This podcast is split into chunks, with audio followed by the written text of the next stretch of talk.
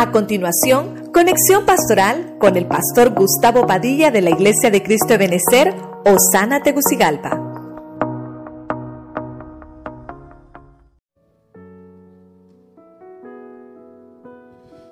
Quiero eh, hacer una pequeña conclusión de lo que hablamos del cenáculo. Vimos por lo menos siete cosas que nos quedamos muy cortos, pero por lo menos para entender qué significó ese momento de estar en el cenáculo.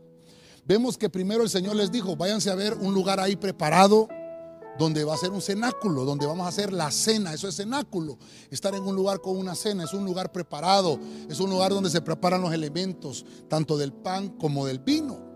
Y entonces le dice el Señor, vayan ahí y obviamente nos enseña de proclamar el orden, de hacer todo en orden. Después vimos el número dos que el cenáculo es un lugar de celebración, es un lugar de tristeza, es un lugar donde se festeja la libertad. Es un lugar donde podemos compartir unos con otros. Eso es el cenáculo. Vemos en el punto 3 que sucedió algo muy importante. Hubo un parteaguas ahí. Hubo un antes y un después del cenáculo. Dice la Biblia que lo menciona Lucas, que hubieron dos copas. Una copa es de la Pascua y la otra copa fue de la Santa Cena. O sea, el Señor tomó la última Pascua, pero la primera Santa Cena. Nos han mal enseñado que era la última cena. No, era la última Pascua, pero también fue la primera Santa Cena. Y dijo el Señor, no voy a volver a beber de este fruto de la vida hasta que lo beba nuevo con ustedes en el reino. Entonces la iglesia lo que hace es proclamar, hermano, que estamos enfocados en volver a compartir con el Señor en el reino la cena del Señor. Vimos como el punto medio del tema, el punto 4, que el cenáculo es un lugar de zaranda, tal vez, vamos a mencionar de esta forma. Es un lugar, hermano, donde Dios define las posiciones. De alguna manera trató de definir a Judas y, tal vez lo llevó para que pudiera arrepentirse, pero no, no, no lo aceptó ni quiso. Entonces, ¿qué fue lo que pasó? Dijo el Señor, al que le dé este pan mojado. Un pan mezclado. Por eso el pan, hermano, es pan sin levadura, que no tenga ninguna alteración. Y ese pan que se comió Judas ya había participado de la, de la Pascua y de la Santa Cena. Pero después se comió el pan mezclado. Entonces Dios lo que nos dice es, define, define a quién vas a servir. Eso es lo que nos debe de servir la Santa Cena, de recordarnos que Dios nos está diciendo, quiero que cambies de ahora en adelante, olvídate lo que eras atrás. En el punto 5 vemos, hermanos, que cada uno de los discípulos empezaron entonces a preguntar quién era el mayor entre ellos. Ahí en el cenáculo, mire usted, ahí lo empezaron a, querer eh, decidir quién era. Pero el Señor les dijo, no, no es así.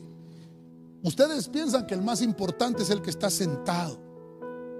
Pero el más importante, dice el Señor, es el que sirve. ¿Qué estaba enseñando el Señor en el cenáculo? Que ahí al participar de la Santa Cena podemos dar nuestro mejor servicio. Dios te va a dar una nueva oportunidad para que mejores tu servicio. Puedes mejorar la actitud para servir a tu hermano. Y vemos el punto 6, que el Señor dijo, está llegando algo muy importante ahora a mi vida. Quiere decir que el cenáculo nos enseña que después de la Santa Cena se cierran ciclos. Olvidémonos de las cosas que pasaron antes, porque Dios ahora te dice, enfócate a lo que viene hacia adelante. Hay nuevos desafíos. Hay cosas nuevas que vas a enfrentar ahora. Estamos en el mes onceavo, estamos en el mes, hermano, de, de, del atajo, donde las cosas que no habías logrado antes las vas a empezar a lograr. Y entonces el Señor dice, ahora enfócate, enfócate hacia las cosas que vienen adelante. Hay cambios importantes que están ocurriendo cuando nosotros participamos de la mesa. Hay cambios espirituales que están, que están sucediendo. Y terminamos con el punto 7. ¿De qué nos está hablando el punto 7? Que el aposento alto donde estaban los discípulos, hermano, era nada menos y nada más que el mismo lugar donde se había realizado el cenáculo, la primera Santa Cena. Entonces los discípulos, hermano, esperaron ahí la promesa del Señor. Eran 500. Los primeros, en Hechos capítulo 1, entendemos ahí que hay 500, pero solo quedaron 120. Al quedar 120, Pedro, hermano, se levantó por el Espíritu Santo y empezó a predicar la palabra. Y vemos en el capítulo 2 que fueron todos llenos del Espíritu Santo. El cenáculo es ese mismo lugar donde el lugar superior le llama esta Biblia Nacarcolunga, donde ellos recibieron el Espíritu Santo.